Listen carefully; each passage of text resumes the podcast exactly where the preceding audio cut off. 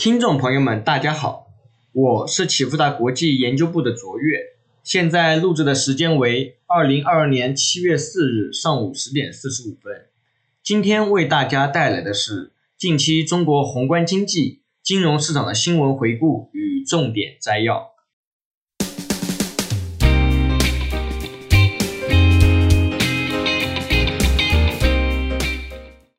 政策方面，六月二十九日。中国人民银行官网发布《二零二二年二季度货币政策委员会例会新闻通稿》，就国内外经济形势、货币政策、政策工具、通胀、利率、汇率、金融支持实体、房地产总基调与下阶段指引等进行表述。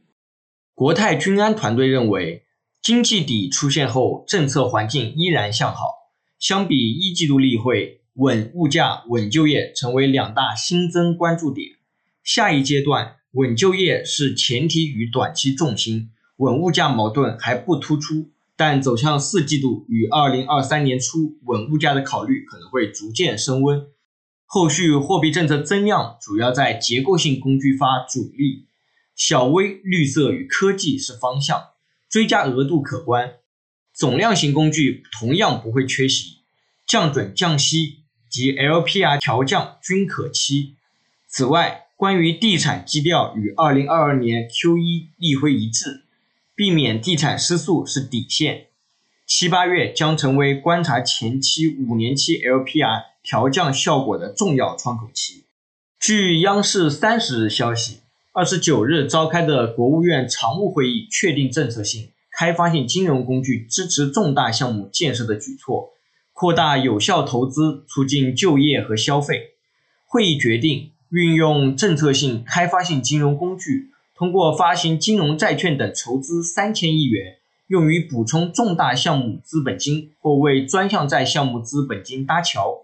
中央财政予以适当贴息。宏观经济数据方面，上周公布五月份工业企业利润和六月份 PMI。本周将公布六月份 CPI 和 PPI 数据、社融数据。另外，中国内地与香港股票市场交易互联互通机制下的 ETF 交易于七月四日开始。工业企业利润方面，二零二二年一到五月，中国工业企业利润同比降至百分之一，五月工业企业利润同比升至百分之负六点五。从量价利润率角度进行拆解。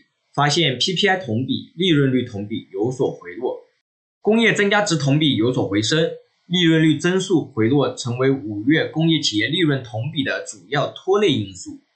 上下游产业链的角度来看，采矿业与上游原材料合净利润占比有所回落，原油、钢铁、有色价格持续回落，有望使得中下游企业利润得到进一步改善。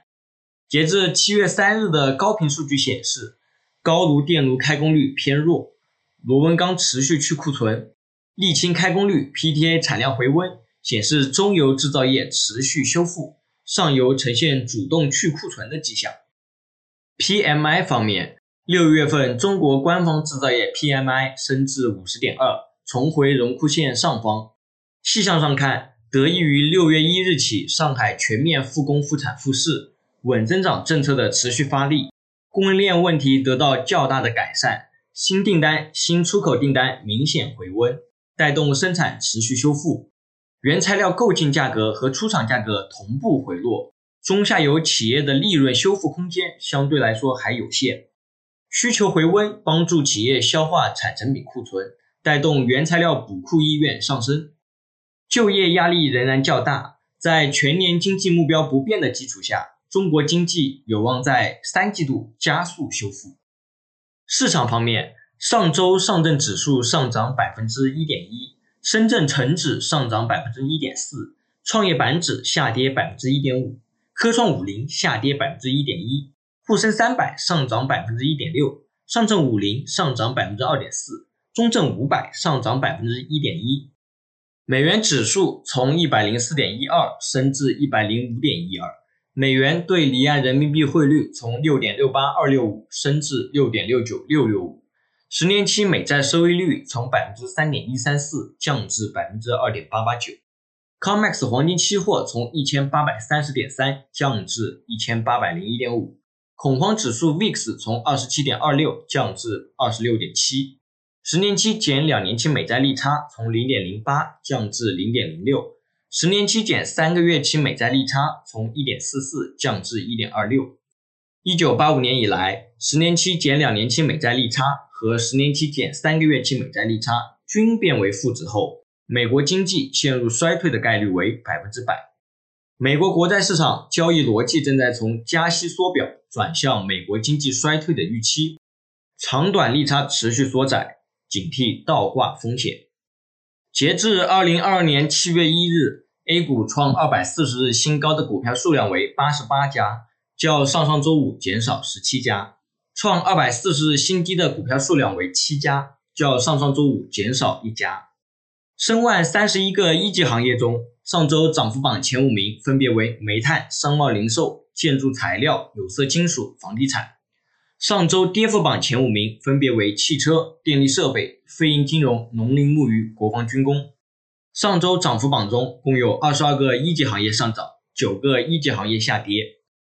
如果你想更及时的获得最深入的新闻解读和最具前瞻性的市场分析，请用 Line 搜寻启富达国际 Line at，或者 FB 搜寻启富达国际并关注。如果你想像我一样能够轻松看懂经济数据，欢迎报名启富达国际财经基石课程。以上是近期中国经济数据和重大事件。最后，启富达国际感谢您的收听，我是卓越。我们下次再见。